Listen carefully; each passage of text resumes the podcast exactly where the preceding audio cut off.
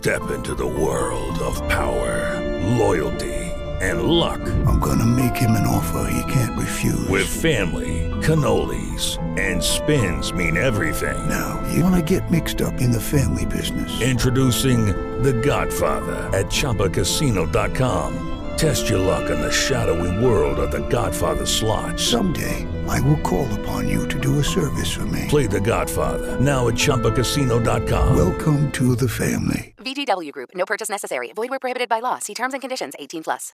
Lucky Land Casino asking people, "What's the weirdest place you've gotten lucky?" Lucky? In line at the deli, I guess. Aha, in my dentist's office. More than once, actually. Do I have to say? Yes, you do. In the car before my kids' PTA meeting. Really? Yes. Excuse me, what's the weirdest place you've gotten lucky? I never win and tell. Well, there you have it. You can get lucky anywhere playing at LuckyLandSlots.com. Play for free right now. Are you feeling lucky? No purchase necessary. Void where prohibited by law. 18 plus. Terms and conditions apply. See website for details. Aquí comienza Agro ATP, información agroalimentaria apta para todo público.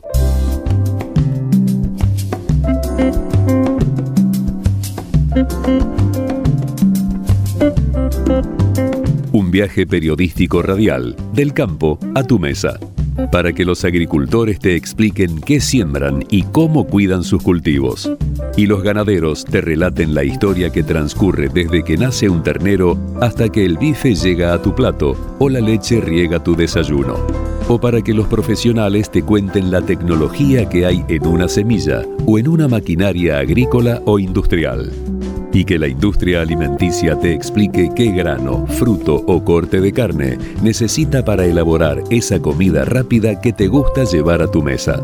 Y para que un chef te detalle qué necesita para hacer un plato gourmet.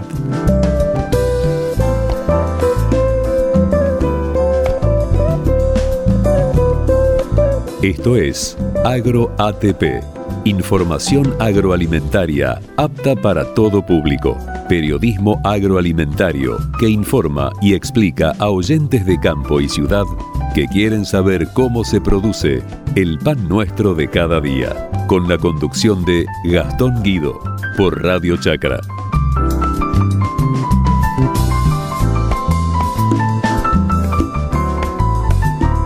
Presentan este programa Todos los días tomamos miles de decisiones. Las más importantes son las que tomamos cuando pensamos en los demás. En Bayer, innovamos para que cada día podamos tomar más y mejores decisiones para cuidar nuestra salud y cosechar un futuro más sustentable. Y eso es bueno. Bayer, cuidemos lo bueno. ¿Sos fan de la carne vacuna? Entra en www.carneargentina.org.ar y encontrá los mejores tips, trucos y recetas para preparar la mejor carne del mundo y disfrutarla en familia y con amigos. Tan esenciales como el agua, nitrógeno, azufre y zinc para que tus cultivos alcancen el máximo rendimiento y rentabilidad. Esta es la esencia de Solmix, la solución fértil de Bunge. Mantén activos los activos de tus mezclas con Optimix. Optimix es el nuevo compatibilizador de mezclas formulado para asegurar que los activos de tus herbicidas lleguen a tu campo con todo su poder. Mantener los principios activos herbicidas bien activos. Optimix, una nueva tecnología Spraytech. Una vez, siempre. Más de 117 años agregando valor a la producción agrícola. Somos Molinos Agro, la gran industria del campo argentino. Atado las malezas en tu lote de maíz, ¿por qué no probás con Liberty de BASF? Liberty, el herbicida post-emergente que libera tu cultivo de maíz de gramíneas y malezas de hoja ancha. Con Liberty, ya nada detiene a tu maíz. BASF, We Create Chemistry. Peligro su uso incorrecto puede provocar daños a la salud del ambiente. Lea atentamente la etiqueta.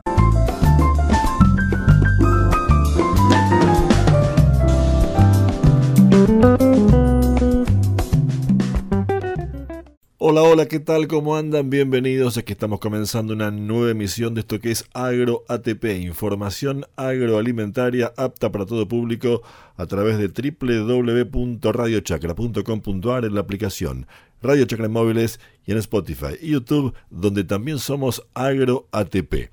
Estamos estrenando esta emisión número 257 de Agro ATP a la hora 12 en radiochacra.com.ar y su aplicación en móviles. Emisión que se va a repetir esta noche a las 21 y el próximo sábado a las 13, siempre en la sintonía planetaria de radiochacra.com.ar y su aplicación Radio Chacra en móviles. Además, esta emisión de Agro ATP queda grabada en Spotify y en nuestro canal de YouTube. Esta apertura, desde donde puedes acceder a todos los contenidos de audio debajo de las tres líneas de descripción donde podés cliquear mostrar más o más según estés en una computadora o en una tablet. Te invitamos a suscribirte al canal y darle me gusta si te gusta este contenido. Hablando de contenidos, ¿qué tendremos hoy en esta emisión?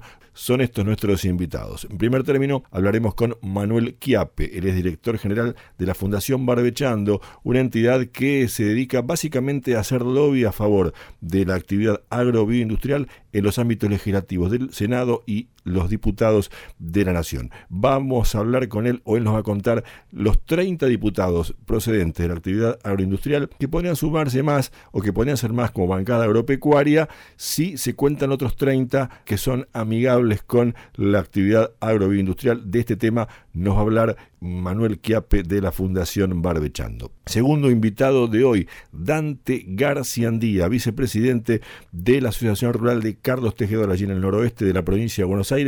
El tema, bueno, la afectación de la sequía en los productores en cuanto a pérdidas, en cuanto a posibilidades de acceder a créditos, las limitantes que tienen por este tema, eh, más allá de que ha llovido en los últimos días, pero todavía hay mucha consecuencia de la sequía que afectó a toda la actividad agropecuaria en los últimos años en la Argentina, especialmente en la última campaña. Tercera nota con Gustavo Castellucci, él es titular del frigorífico Muge, un frigorífico que está mm, trabajando con carne Angus certificada que lo está llevando a importantes restaurantes de nuestro país, además de, exportarse, y que bueno, nos va a contar cómo es todo este procedimiento, este proceso y cómo está el mercado de la carne Angus certificada envasada al vacío, tanto en nuestro ámbito interno como por supuesto también en la exportación. Y por último estaremos charlando con José Martins, el presidente de la Bolsa de Cereales aquí en Buenos Aires y también coordinador del Consejo Agroindustrial Argentino, nos va a contar la propuesta de política exportadora que han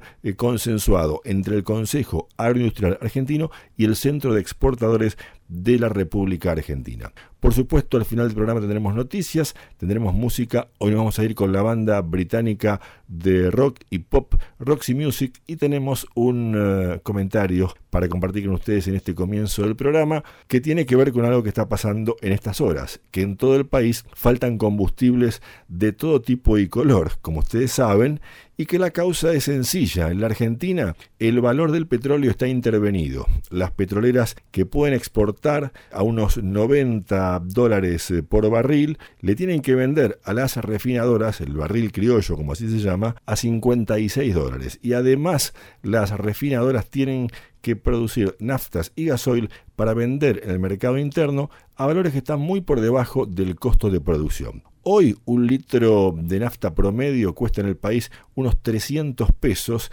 e históricamente su valor ha sido equivalente a un dólar, es decir, entre 800 y 900 pesos si se toman las cotizaciones de los dólares financieros o el dólar libre que medianamente reflejan la cotización real de la moneda estadounidense en nuestro país. Además, las petroleras tenían la promesa verbal del Ministerio de Economía que el precio de los combustibles en el mercado interno se ajustaría en un 20% luego de las elecciones del domingo 22.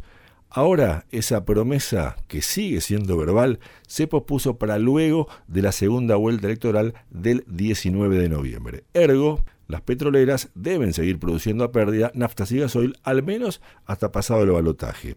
Por otra parte, Argentina, quizás no lo sabes, no se autoabastece de gasoil. Debe importar alrededor del 25% de lo que consume. Para ahorrar petróleo en su consumo de gasoil y nafta, la Argentina tiene la posibilidad de aumentar el corte de ambos combustibles con biodiesel de aceite de soja y bioetanol de maíz y de caña de azúcar. Hay una ley sancionada en 2022 e impulsada por el actual gobierno que redujo el corte del gasoil con biodiesel del 10 al 5% y mantuvo el de bioetanol en el 12% para las naftas. Esta ley no solo le implica al país seguir gastando dólares que no tiene para importar gasoil, también implica aplastar a toda la industria actualmente con gran capacidad ociosa que puede aumentar la producción de ambos biocombustibles, agregándole valor al maíz y a la soja en origen. Así, podría elevarse hasta el 15% el corte con bioetanol en las naftas y hasta un 20% el de biodiesel con el gasoil. Ante el zafarrancho producido, una vez más, por la falta de previsión y por la falta de planificación de un gobierno de gestión anárquica, en las últimas horas, el ministro de Economía y candidato oficialista Sergio Massa dijo en Tucumán que se dispondrá un aumento en el corte de bioetanol en las naftas aunque sin dar mayores precisiones. Y por otra parte, según analistas del sector consultados por este programa, es probable que la Secretaría de Energía restablezca por decreto el corte obligatorio transitorio de biodiesel hasta 12,5% que rigió entre junio y octubre del año pasado en medio de la crisis provocada por la falta de gasoil que afectó el transporte y el fin de la cosecha gruesa de la campaña pasada anuncios, promesas, parches, cero planificación y soluciones, o al menos paliativos, que podrían evitar o al menos mitigar los problemas estructurales energéticos de un país que tiene petróleo y tiene maíz y soja para hacer biocombustibles, cuya producción podría crecer, pero paradójicamente tiene también colas interminables de vehículos penando para cargar 5.000 o 10.000 pesos de combustibles en las pocas estaciones que tienen algo de combustible para vender. ¿Por qué será, es la pregunta, que buena parte de la dirigencia política y empresaria argentina tiene tanta facilidad para complicar lo fácil o para a cada solución encontrarle un problema? ¿Y por qué nosotros, como sociedad, tenemos infinita paciencia para aguantar tanta inoperancia? ¿Qué nos pasa? ¿Será que la mediocridad y la decadencia nos vienen hace tiempo ganando por cansancio? Estamos comenzando AgroATP Información agroalimentaria apta para todo público. Emisión número 257 de este martes 31 de octubre de 2023. Gracias por acompañarnos. En instante saludamos a nuestro primer invitado.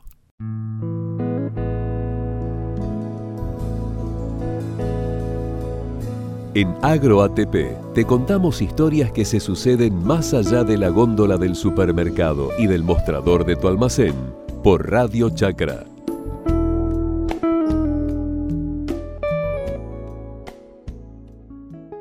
En materia política, siempre se ha dicho en la actividad agrobioindustrial, como se suele decir ahora, al agro, a la agroindustria y a toda la actividad que lo rodea, eh, la llegada de, los actores de esta actividad a, las, eh, los ámbitos de decisión política mm, suele ser dificultoso en la Argentina paradójicamente y, la representación todavía, si se quiere, es algo menguada. Hace algún tiempo, algunos años ya, que hay una fundación llamada Barbechando que hace una, una tarea yo voy a decir la palabra, aunque por ahí pueda ser un poco incómoda, de lobby dentro del Congreso para llevar de los legisladores las inquietudes, eh, ver los proyectos que andan en danza en diputados y en senadores para de alguna forma eh, que pueden influir en más o en menos en la actividad del agro, y han hecho un relevamiento tras la elección del pasado domingo 22 de octubre, que da cuenta que unos 32 mm, legisladores aproximadamente estarían vinculados con el agro y la bancada agropecuaria podría ser un poco mayor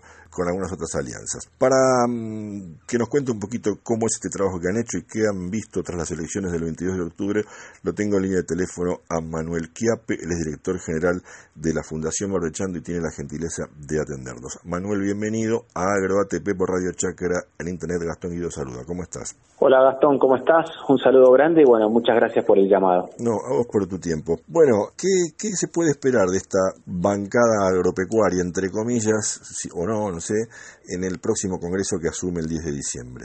Mira, te diría que el, primer mensaje es de optimismo por la renovación de las bancas, ¿no? Se, como, como bien saben, se renueva la mitad de la Cámara de Diputados y un tercio del Senado en cada en cada elección y eso genera obviamente optimismo porque entran eh, legisladores nuevos, eh, legisladores que algunos tienen experiencia y otros muchos que no, eh, esto hablando en términos generales. Y, te diría que eso ya es positivo porque empieza a darle un poco de oxigenación, eh, ideas nuevas, juventud, eh, no tanta dependencia partidaria al Congreso de la Nación. Por otro lado, vamos a ver un Congreso con un escenario muy, em, si querés, dividido entre Juntos por el Cambio, eh, Unión por la Patria, los liberales entrando con mucha fuerza, especialmente en diputados. Pensá que están metiendo 35 diputados a la Cámara, más tres que ya tienen, son 38. Entonces, te diría que la, la, la, palabra o el denominador común que tenemos que ver, eh, que vamos a ver en el Congreso si queremos ver políticas públicas agropecuarias es la palabra consenso, ¿no? Van a ver que va a haber que negociar, va a haber que ponerse de acuerdo eh, desde la agenda de temas, eh, etcétera, etcétera, y más con estas novedades de las últimas semanas de la, la, alianza, digamos, pro con la libertad avanza, ¿no? Entonces te diría que eso, eso en materia más general.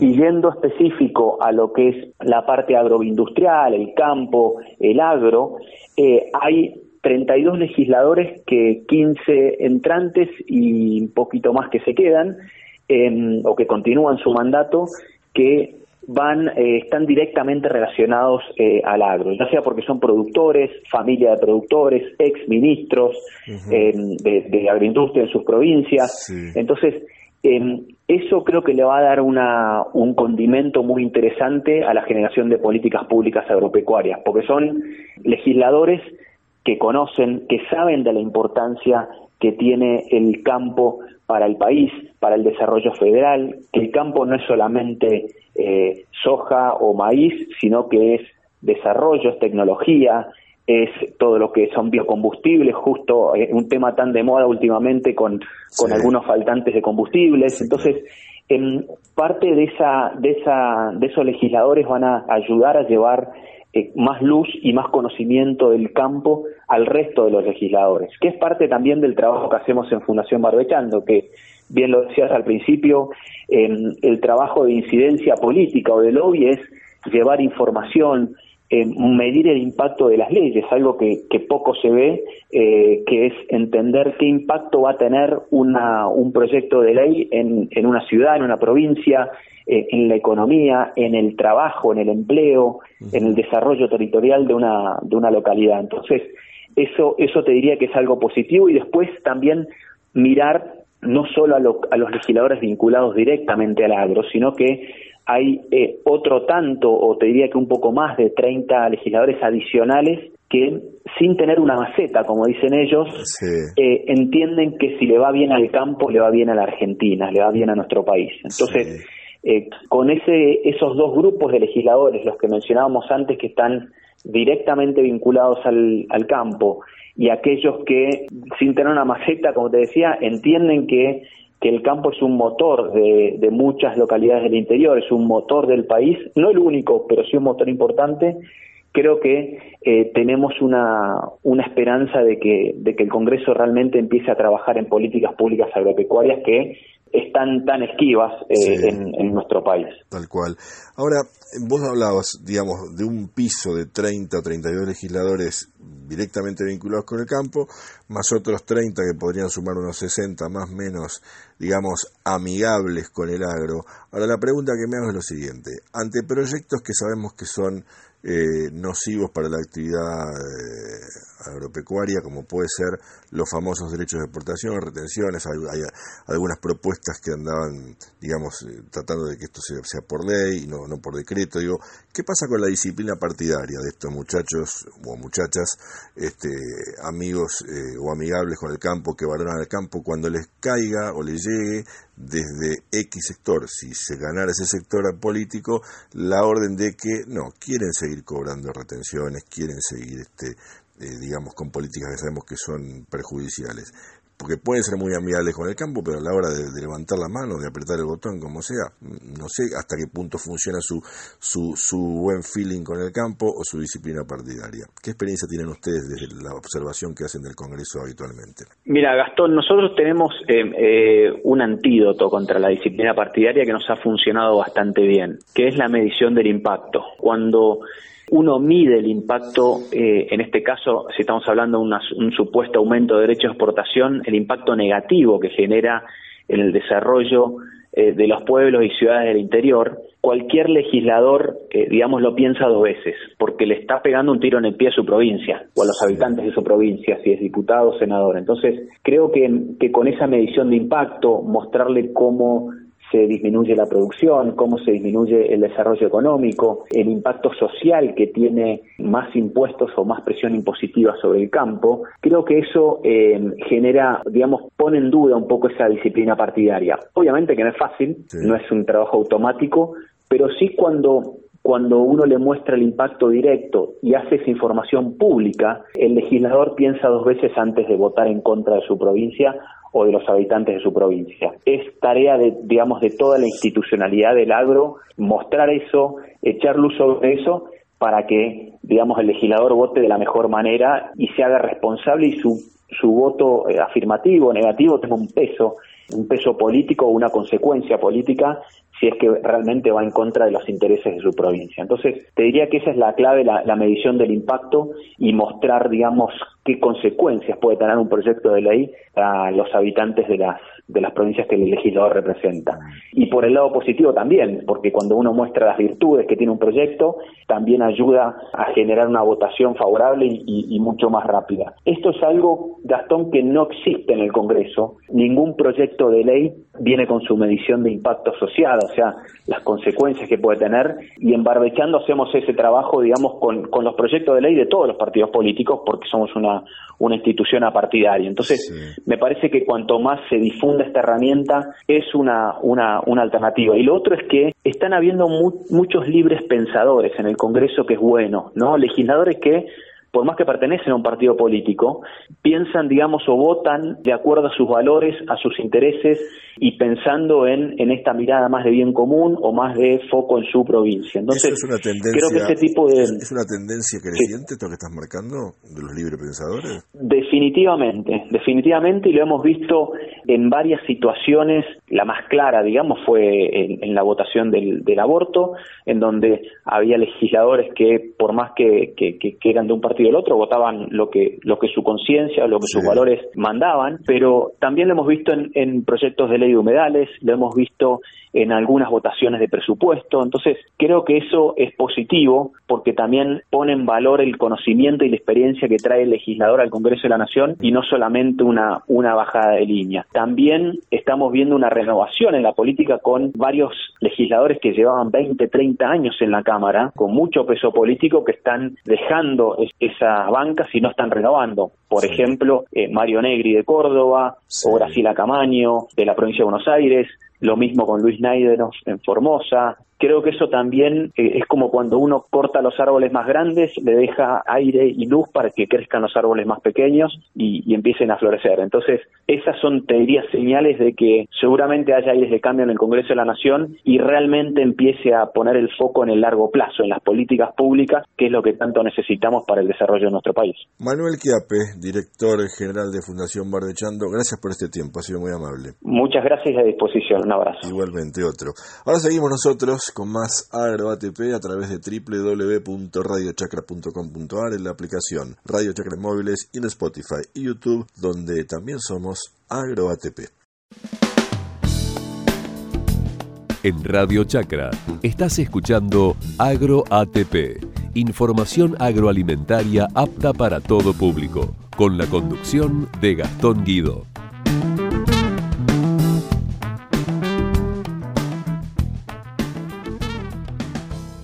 Por más que los últimos días ha llovido en algunas zonas eh, agrícolas de la, del área central de la República Argentina, eh, la cuestión de la sequía todavía perdura en varias zonas y sobre todo las consecuencias eh, económicas, productivas, crediticias, el, cómo encarar la campaña gruesa que está comenzando. Bueno, un, un, caso típico de estos es lo que está pasando en algunas zonas del noroeste de la provincia de Buenos Aires. Está el caso de Carlos Tejedor, allí en esa zona geográfica de la Pampa Húmeda. Y para hablar de esta situación y sobre todo las pérdidas que ha habido y también lo que la, el Estado se lleva por, impuestos, por retenciones, lo tengo en línea de teléfono a Dante Garciandía. Él es vicepresidente de la Asociación Rural de Carlos Tejedor y tiene la gentileza de atendernos. Dante, bienvenido a AgroATP por Radio Chacra el Internet. ¿Cómo te va? ¿Qué tal? ¿Cómo le va? Un gusto y gracias por el llamado. No, a vos por tu tiempo. Bueno, eh, yo hice una breve descripción de la situación, pero contame vos cómo está la situación hoy y bueno, cuál es un poco lo, la ecuación económica que se desprende de, de la prolongadísima sequía que ha sufrido la zona. Sí, bueno, la realidad es que justo este fin de semana y la semana pasada tuvimos unos unos milímetros en, el, en la zona y en el distrito, unos 30 o 40 milímetros en dos lluvias, que vinieron bárbaro porque venimos de una sequía extrema todo el 23, que llevamos 370 milímetros, cuando, cuando tendríamos que tener unos 600 más o menos en esta época, y de un 2022 que bien arrancó muy llovedor al principio, y en los últimos ocho meses se cortó la lluvia y llovió muy poco, llovieron 400 en los primeros cuatro meses y 250 en los últimos ocho, entonces el año terminó muy seco, más todo este 23, ya llevamos una sequía de 17, 18 meses, eh, en donde ha complicado a, todos los productores, ¿no? el ganadero, el tambero, eh, el agrícola, hoy, ahora estamos en pleno inicio de, campaña de gruesa, donde no hubo siembra de maíces temprano, hubo muy pocos lotes, ahora ya con, con estos pocos milímetros va a dar inicio, pero, pero estaba toda frenada la actividad todo lo comercial estaba frenado, además de los problemas económicos y, y, de tipo de cambio y de problemas de faltante de insumos y ahora faltante de combustible, o sea, sí. eh, la actividad de cualquier manera estaba muy frenada eh, y ahora con todo esto veremos cómo el que quiera intentar sembrar, si va a encontrar combustible o no, si va a encontrar insumos o no, así que no, no deja de ser eh, un grave problema, pero bueno, lo climático no. Step into the world of power, loyalty. And luck. I'm gonna make him an offer he can't refuse. With family, cannolis, and spins mean everything. Now, you wanna get mixed up in the family business. Introducing The Godfather at ChumbaCasino.com. Test your luck in the shadowy world of The Godfather slot. Someday, I will call upon you to do a service for me. Play The Godfather now at ChumbaCasino.com. Welcome to the family. VGW Group. No purchase necessary. Void where prohibited by law. See terms and conditions. 18 plus. Nos ha dejado un costado y, y ha hecho que el productor sea desfinanciado, sea descapitalizado. Sí. Eh, ha tenido que vender hacienda en mal estado. Ha tenido que sacar crédito para comprar lo que es alimentación, rollos, alimento balanceado. La realidad que una situación extrema, crítica, nunca vista antes y un, es una parte importante que no llueva para arreglar esos problemas. Eh, bueno, en esta ocasión la lluvia está dando, así que bienvenida sea y, y ojalá se, se, cumpla con el famoso niño que están pronosticando. Sí, hay como un, un, poquito de luz al final del túnel, ¿no? Ahora, ¿cómo es el tema de lo, las, las, pérdidas que han tenido ustedes en este año largo de sequía o un poco más y, y, el aporte que, han, que les ha quitado el Estado en materia de impuestos? ¿Cómo ¿Cuál es la ecuación que ustedes han hecho en el distrito de Tejedor que tiene, vos me dirás, cuántas hectáreas cultivables o que se, se siembran habitualmente? El partido de Carlos Tejedor, eh, al noroeste de la provincia de Buenos Aires, son 391 mil hectáreas, de las cuales entre 170 y 180 son agrícolas. El resto hay mucho desperdicio por, por lagunas, que en este momento están todas secas, sí. y, y, mucho campo ganadero, que se hace mucha ganadería, hay unos 300 mil 300.000 cabezas en el partido. Ha caído el stock en el, en el histórico, pero estamos con una caída no tan importante como partidos vecinos que sí han visto muy disminuida su stock. Y la, la actividad agrícola, además de que este último año estuvo muy afectada por, por la faltante de milímetros, eh, hicimos un estimado de la entidad de la Asociación Rural con información que, nos, que sacamos de la página de estimaciones agrícolas de la Secretaría de Agricultura, que es oficial. Este año 22-23 la campaña con fina y gruesa eh, hubo una disminución de, de producción de 390 mil toneladas. Uh -huh. De las 600.000, que es un promedio de los últimos 10 años, y de 800.000, que fue la campaña anterior. Esa disminución en la producción, que obviamente el que primero la vio y, y pasó, la pasa mal es el productor, ¿no? Esa producción total hizo que se perdieran de, de ingresar en, a la economía 100 millones de dólares. Eso es un problema, que la vio el productor, que la ve el comerciante, porque el productor derrama mucho en la economía local, compra Sí, combustible, sí, compra cubierta, compra vehículos, compra insumos, saca un seguro para su campo. A ver, hay, hay mucha actividad directa, por supuesto, e indirectamente relacionada a la actividad. Seguro. Hicimos otro informe paralelo, que lo llevamos año tras año, cuando actualizamos e- ese nivel de, hectáreas y de rendimiento que sacamos de ese informe y hacemos cuánto se lleva el Estado Nacional en concepto de retenciones, que son los famosos DEX. Y los últimos, este último año, por ejemplo, cuando termine la, de venderse todo, el Estado va a recaudar eh, 30 millones de dólares, con 70 millones el anterior y 40 millones el anterior. O sea, en los últimos tres años 140 millones de dólares. Sumarle la sequía, sumarle las retenciones. Lo que tiene que entender el Estado es que recauda en las buenas y recauda en las malas. Claro. Y el productor en las buenas tiene para defenderse, Sí. pero no tiene para defenderse en las malas, porque si no hay una devolución, eh, me siguen cobrando los impuestos, no tengo ningún beneficio por estarla pasando mal, saco el certificado de emergencia o desastre y es como, la verdad que no, no veo un- una rápida respuesta y ágil del gobierno cuando me tiene que hacer una devolución. El Eh, certificado me de emergencia recaudar. es la postergación de impuestos y el de desastre. Emergencia posterga, sí. y de- Eh, y de- y desastre, condona, anula. o anula, sí. Sí, correcto. Ahora, Hasta que- la fecha que esté. Claro, por un determinado tiempo. Ahora, en el caso del tejedor, ¿cuál es la situación hoy? ¿Hay declaración de emergencia, hay declaración de desastre? ¿Está aprobado eso o está en trámite? Sí, el partido de Carlos Tejedor está en, en desastre y o emergencia agropecuaria. El productor tiene que ir a una oficina municipal y sacar el, pedir el certificado que se le da, sea emergencia o sea desastre.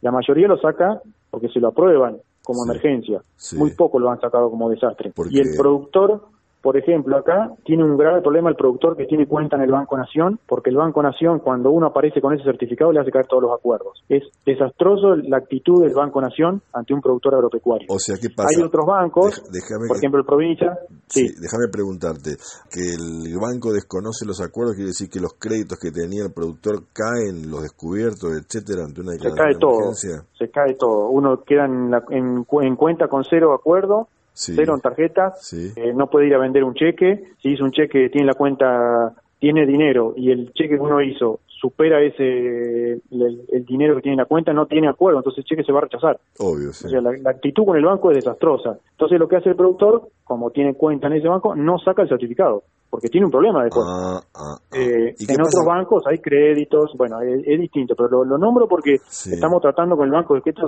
se modifique y no lo estamos logrando de la entidad. Eh, es algo a nivel nacional, no es culpa Sí, del sí. banco local. Obvio, sí, es, sí, es sí. algo- es una ley, es una línea que baja de Eh, nación. Nación, sí. ¿Y con otros bancos como la provincia o banca privada no pasa eso?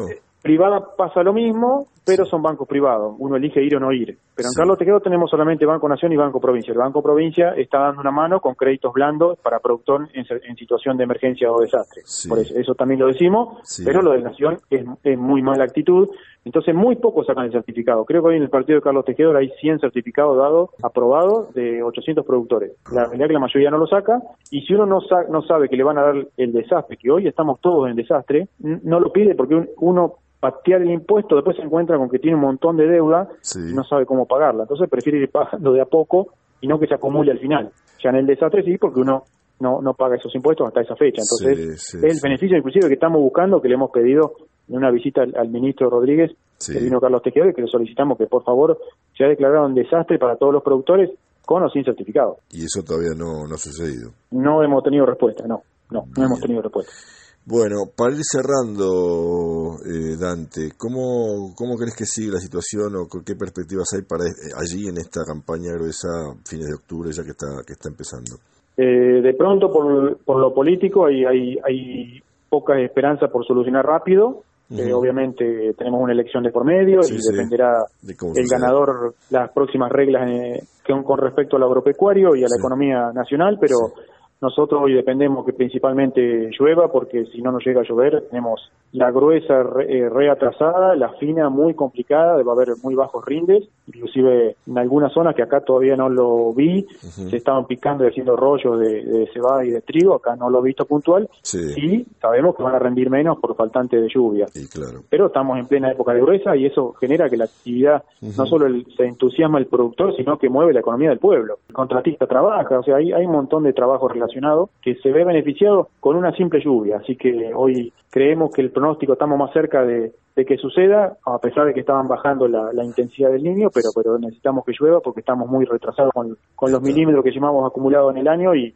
y es lo que nos va a entusiasmar y cambiar un poco el ánimo para, para mejorar la vida de estos pueblos. Ojalá que así sea. Dante, gracias por este tiempo, ha sido muy amable. No, por favor, a usted gracias por el espacio y la disposición. Al contrario, Dante Garciandía, él es vicepresidente de la Asociación Rural de Carlos Tejedor, allí en el noroeste de la provincia de Buenos Aires, pasada por AgroATP a través de www.radiochacra.com.ar en la aplicación Radio Chacra en móviles en Spotify y YouTube, donde también somos AgroATP.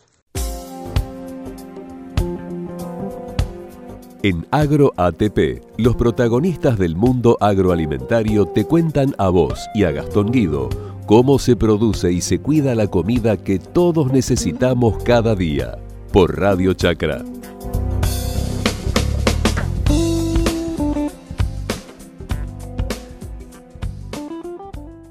En los próximos minutos de Agro ATP vamos a hablar de carne vacuna, de carne de gran calidad como es la carne Angus y específicamente de carne Angus certificada, que hace algún tiempo ya se exporta, pero que ahora está llegando a, a lugares gastronómicos importantes de, nuestro país y que bueno, también se vende por, por internet. Y bueno, para hablar un poquito de, esta novedad y también, ¿por qué no?, algo del mercado de carnes, lo tengo en línea de teléfono a Gustavo Castellucci, él es el titular del frigorífico Muge y tiene la gentileza de atendernos. Gustavo, bienvenido a AgroATP por Radio Chacra en Internet. ¿Cómo te va?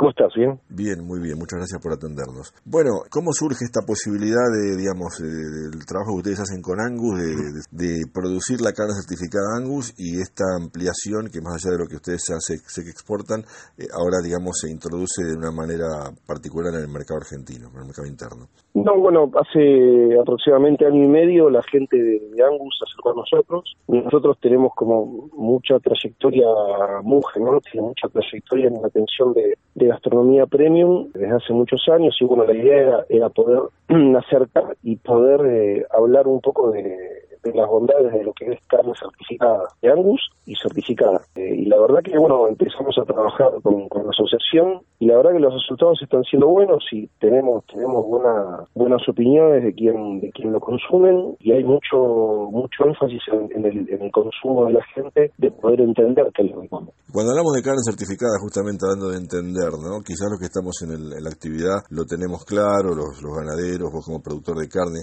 pero básicamente para quien quizás es la primera vez que escucha este concepto de carne certificada, ¿qué estamos hablando cuando nos referimos a esto? Y estamos hablando de que hay un proceso de, conducción desde, desde el inicio hasta que llega el, el, plato a la mesa, donde, donde se juntan varios factores. Vos tenés eh, calidad asegurada, la trazabilidad te da la seguridad de la producción, el tipo de animal, en la línea que va desde la producción hasta la faena, hasta el desposte, hasta el plato en la mesa, hay como un sistema de seguridad y de calidad que está garantizado. La trazabilidad. Sí, sí. O aparte, la, la trazabilidad se maneja a su vez de terceros. Yo tengo un tercero en mí que es mi propio establecimiento de cenaza, en mi planta, y Angus me certifica la faena y después me certifica la producción. ¿Y eso lo hace a través de inspectores que Angus eh, lleva a tu frigorífico? ¿Así sería? Sí, sí. Bien, bien. ¿Y hay una alta demanda hoy por hoy de productos por parte de, de, de cierto segmento del mercado interno de este tipo de productos certificados, en este caso Angus? Sí, nosotros estamos haciendo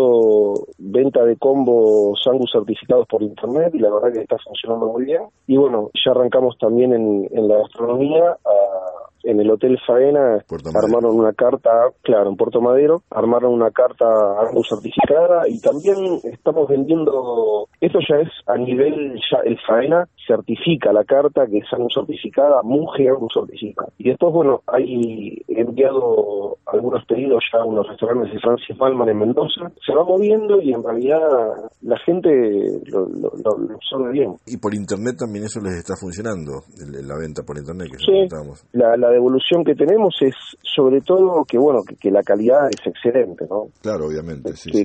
Que hablar de, de, de, la raza y de la infiltración que tiene. Calcular que también son todos los bichos pesados con grasa intramuscular de, que está bastante infiltrada. Sí. o sea es una carne que tiene que tiene mucha firmeza que tiene mucho sabor y que es distinta a la carnicería que a, a la carne que uno va a comprar a la carnicería no es un animal más grande. A mi juicio a mí me gusta mucho más. Es un animal de destino de exportación no el, el novillo pesado. Claro, es el novillo pesado que va a exportación, pero en este caso es lo mismo que va a los mejores lugares de Europa, sí. pero sin, sin la caravana, sin los papeles. Claro, en ese caso el, eh, la carne está envasada al vacío, ¿no? Sí, sí, carne envasada al vacío y madurada en húmedo 14 días. ¿Qué, qué significa madurado en húmedo? Es eh, envasada al vacío y reposada por 14 días en esas condiciones a una temperatura que va desde los 2 a 5 grados por encima de cero. Bien, una pregunta práctica, porque a veces creo que los consumidores no lo sabemos, si lo digo en primera persona. La carne al vacío, envasada al vacío, ¿cómo se puede conservar? ¿En heladera, en freezer? Eh, ¿Es indistinto? Tiene una duración prolongada, digamos, ¿no? En cuanto al vencimiento y eso. Pero ¿cuál es la mejor forma de conservarla? Una vez que vos la compras, obviamente.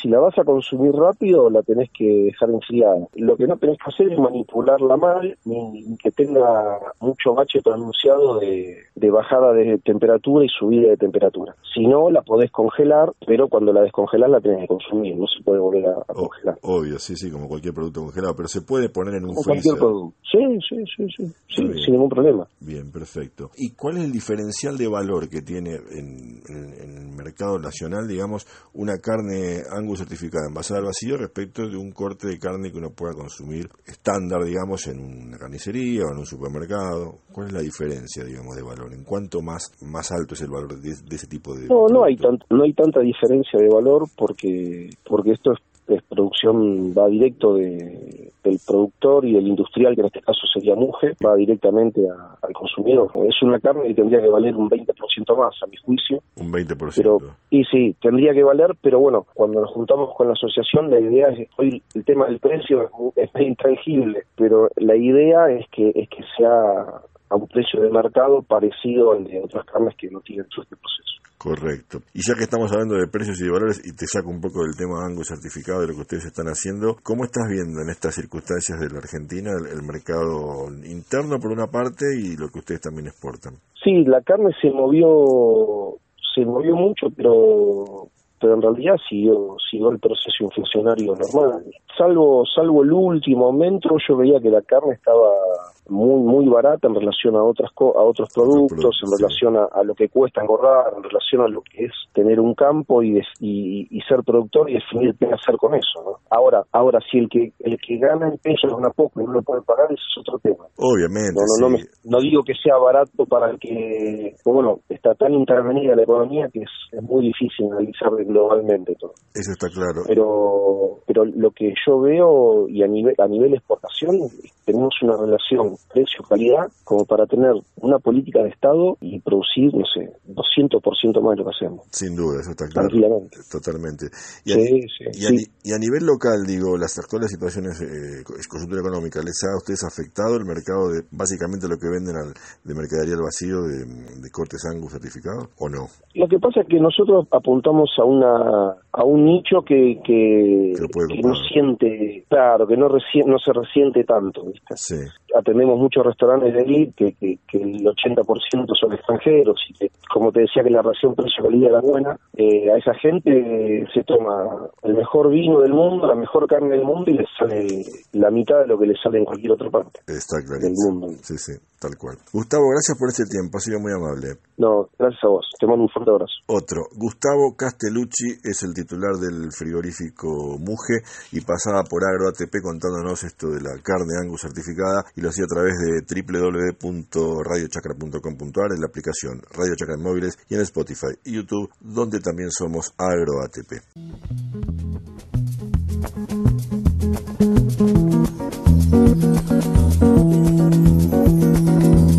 El campo es alimento y el alimento es agrobioindustria. Los dos están acá, juntos en AgroATP Información agroalimentaria apta para todo público. Con Gastón Guido, por Radio Chacra.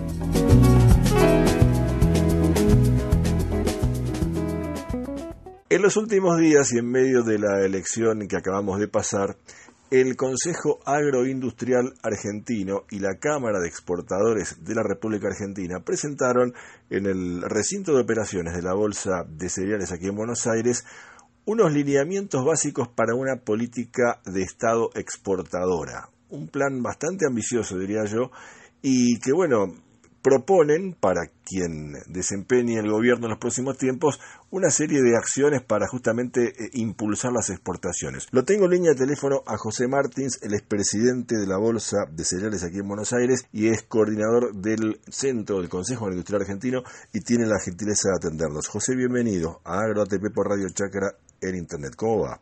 Un placer, un placer estar contigo y con tu audiencia. Gracias por el contacto. A vos por tu tiempo, José. Bueno, eh, ¿de qué va esta propuesta que se me ocurre se suma a otras que han presentado ustedes como el, la Ley de Fomento Industrial, no? Sí, vale decir, esto tiene que ver con la concepción que tiene el Consejo Agroindustrial Argentino de ser una entidad dedicada exclusivamente a generar propuestas de políticas públicas y totalmente abierto a que toda propuesta que surge del seno de esta organización sea pasible de mejoras, modificaciones, enriquecerlas, etcétera. Recordarás que hasta por marzo de este año hicimos la presentación oficial del plan agroindustrial sí. 2333, un plan de 10 años que contempla absolutamente todas las medidas que debería tener la agroindustria para tratar de generar el máximo recurso que puede dar, ¿no? Y hay varios capítulos, y uno de ellos... Step into the world of power, loyalty. And luck. I'm gonna make him an offer he can't refuse. With family, cannolis, and spins mean everything. Now, you wanna get mixed up in the family business. Introducing The Godfather at ChumbaCasino.com. Test your luck in the shadowy world of The Godfather slot. Someday, I will call upon you to do a service for me. Play The Godfather now at ChumbaCasino.com. Welcome to the family. VGW Group. No purchase necessary. Void where prohibited by law. See terms and conditions. 18 plus. tiene que ver exclusivamente con la exportación. Bueno, y en este sentido, y en el afán de esta apertura a trabajar con otras instituciones y demás, se dio el caso de analizar y trabajar en conjunto con la Cámara de Exportadores de la República Argentina, que por supuesto nuclea todo lo que se exporta en el país, ¿no? Pequeñas, medianas empresas, grandes de tecnología, José. Sí. Sí, se te perdió la señal recién un poquito. Si puedes retomar lo último que estabas diciendo porque se acaba de caer la señal. Ahora te escuchamos. Perdón, lo que decía es en el afán de trabajar en conjunto con otras instituciones, con otras cámaras, en el diálogo este permanente que tenemos descubrimos que la Cámara de Exportadores de la República Argentina tenía un plan que era bastante parecido al nuestro, con lo cual lo que nos pareció prudente comenzar a trabajar en conjunto, porque vamos a tener dos planes si podemos concentrarlo en uno. Y en ese uno, eh, lo que hicimos la semana pasada fue un acto simbólico donde presentamos a la opinión pública parte del trabajo, pero por sobre todo un acta de compromiso de seguir trabajando en conjunto. Esto es, sabes que lo venimos diciendo, que hay una imperiosa necesidad que las instituciones representativas empiecen a trabajar en conjunto, porque esto de trabajar de manera aislada eh, es no conduce a nada, la política se abusa de esto y bueno, este es el estado de resultados donde llegamos hoy. Exacto. Ustedes hablan en, la propuesta de un marco institucional, de un marco legal, de mm, bajar las restricciones eh, al comercio, un eh, relacionamiento externo, una política exportadora. ¿Por qué no me, me precisás rápidamente los puntos principales de lo que están proponiendo? Básicamente lo que venimos a reafirmar lo que teníamos en nuestro plan original, este que presentamos a 10 años, y que tiene que ver con la necesidad imperiosa que el próximo gobierno, en lo posible el 11 de diciembre, esté enviando un paquete de leyes, de propuestas de leyes, de proyectos de leyes al Congreso, donde claramente especifique cuál va a ser la carga tributaria que va a soportar la agroindustria. El impuesto a la exportación es un impuesto perverso que no existe en el mundo, pero todo lo que venimos trabajando nosotros desde el año pasado con los economistas referentes de los espacios políticos, eh, claramente surgió que ninguno está dispuesto a bajarlo a cero en el primer minuto, con lo cual nuestra propuesta tenía que ver con una reducción gradual de estos impuestos, pero creemos que necesariamente eso tiene que estar en un proyecto de ley que dé previsibilidad, que no se toque y que cada uno que invierte en Argentina sepa qué atenerse. De la misma manera, lo que estamos diciendo es que por ley del Congreso tiene que quedar establecido claramente que se levantan todas las restricciones a la exportación de cualquier tipo de producto y que no hay ninguna chance de que vuelvan a establecerse salvo por una mayoría parlamentaria. Con esto lo que queremos evitar es que cualquier funcionario se levante a la mañana y por alguna razón prohíba, como ha sucedido, la exportación de trigo o los cupos a la carne o los fideicomisos, etcétera. Esto, ¿qué es lo que tiene que ver eh, en dotar de un marco de, de previsibilidad a cualquier persona para que haya inversiones? A ver, nos ponemos en el espejo de Brasil. Brasil, ¿por qué ha crecido en producción? ¿Por qué ha crecido en, en producción de carne agrícola? No hizo ninguna maravilla. Lo único que ha hecho a través de los años es mantener las reglas de juego. Pasaron gobiernos socialistas, de derecha, de centro, liberales. El, el agro no se lo tocó.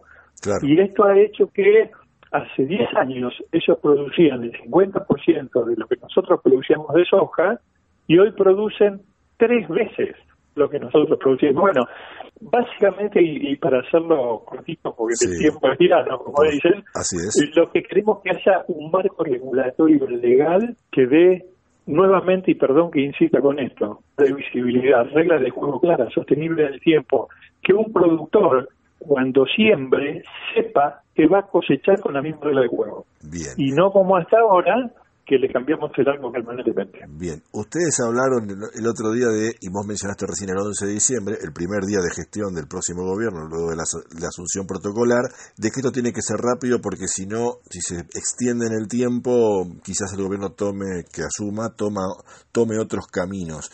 Ustedes, esta misma propuesta, eh, con este aporte del Centro de Exportadores, eh, ¿ya la han presentado o la han hablado con los referentes políticos? Este, ¿En qué estado está eso más allá de la presentación formal del otro día?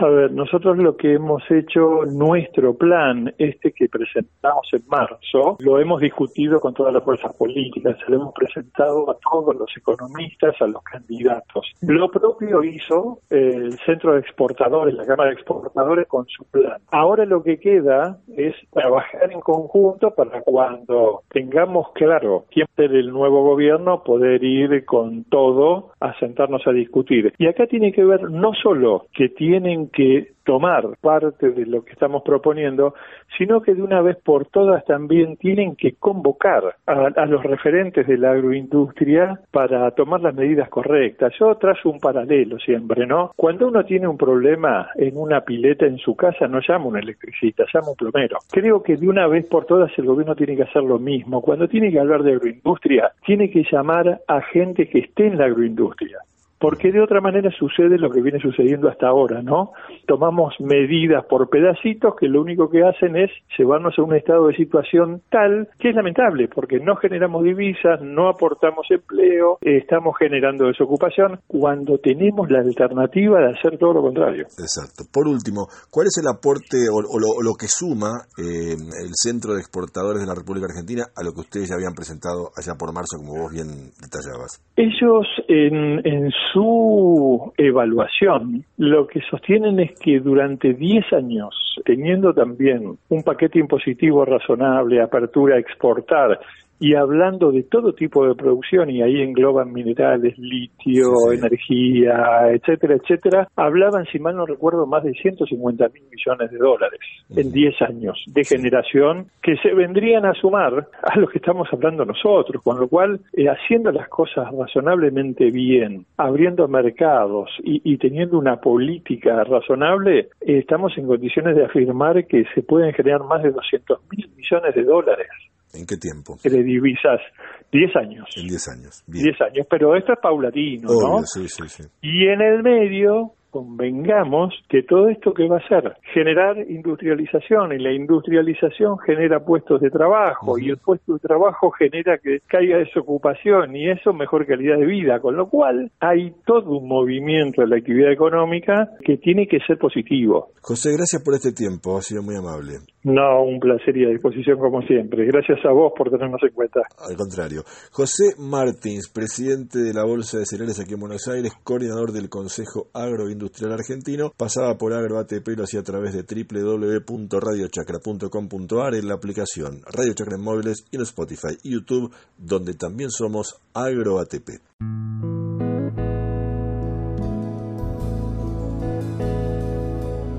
En AgroATP te contamos historias que se suceden más allá de la góndola del supermercado y del mostrador de tu almacén por Radio Chacra.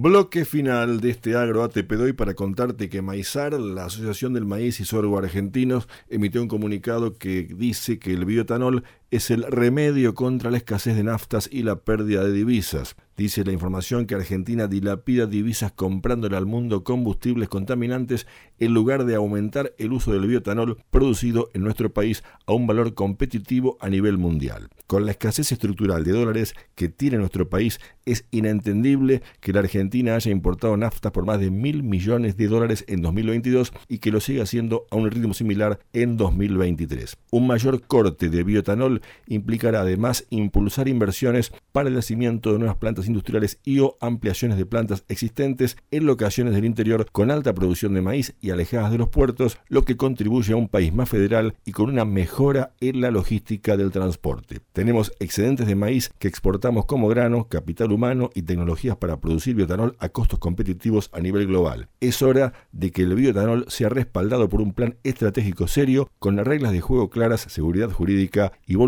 política para crear las condiciones para un nuevo despegue, lo dice Maizar, la Asociación del Maíz y Sorgo Argentino. Hasta aquí la información, hasta aquí las palabras, el momento de irnos despidiendo de esta emisión de Agro ATP, agradeciéndote a vos por habernos acompañado, a Radio Chacra por el espacio y a José Luis García Britos por la puesta al aire de cada semana. Ahora, el momento del disfrute, el momento de la música. Hoy nos vamos con Roxy Music, una banda rock británica surgida en Londres en la primera mitad de la década del 70. Su estilo musical, una mezcla entre pop y rock, influyó en muchos artistas y géneros como la música disco, el punk rock, el new wave, el new romantic y el synth pop. En 2004, la revista Rolling Stone ubicó a Roxy Music en el puesto 98 de su lista de los 100 mejores artistas de todos los tiempos. Con distintas formaciones y varias disoluciones y regresos, el grupo está activo desde 1971.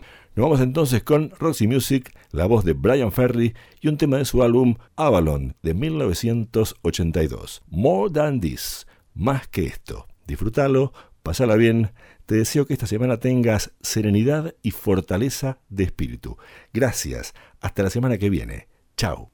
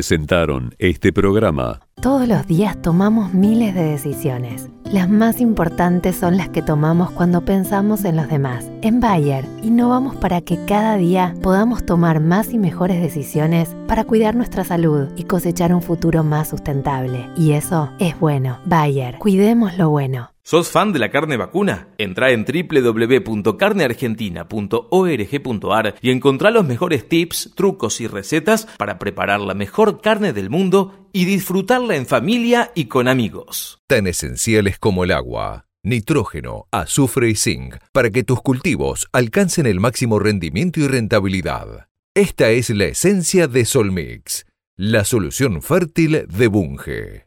Mantén activos los activos de tus mezclas con Optimix. Optimix es el nuevo compatibilizador de mezclas formulado para asegurar que los activos de tus herbicidas lleguen a tu campo con todo su poder. Mantén los principios activos herbicidas bien activos. Optimix, una nueva tecnología Spraytech. Una vez, siempre. Más de 117 años agregando valor a la producción agrícola. Somos Molinos Agro, la gran industria del campo argentino. Atado las malezas en tu lote de maíz, ¿por qué no probás con Liberty de BASF? Liberty, el herbicida post-emergente que libera tu cultivo de maíz de gramíneas y malezas de hoja ancha. Con Liberty, ya nada detiene a tu maíz. BASF, we create chemistry. Peligro sucio incorrecto puede provocar daños a la salud del ambiente. Lea atentamente la etiqueta. Esto fue Agro ATP. Historias de la comunidad agroalimentaria para saber cómo se produce lo que Argentina come y exporta. Un viaje periodístico radial por las geografías productivas del país para conocernos más entre nosotros y tender puentes entre campo y ciudad. Agro ATP. Información agroalimentaria apta para todo público. Con Gastón Guido por Radio Chacra.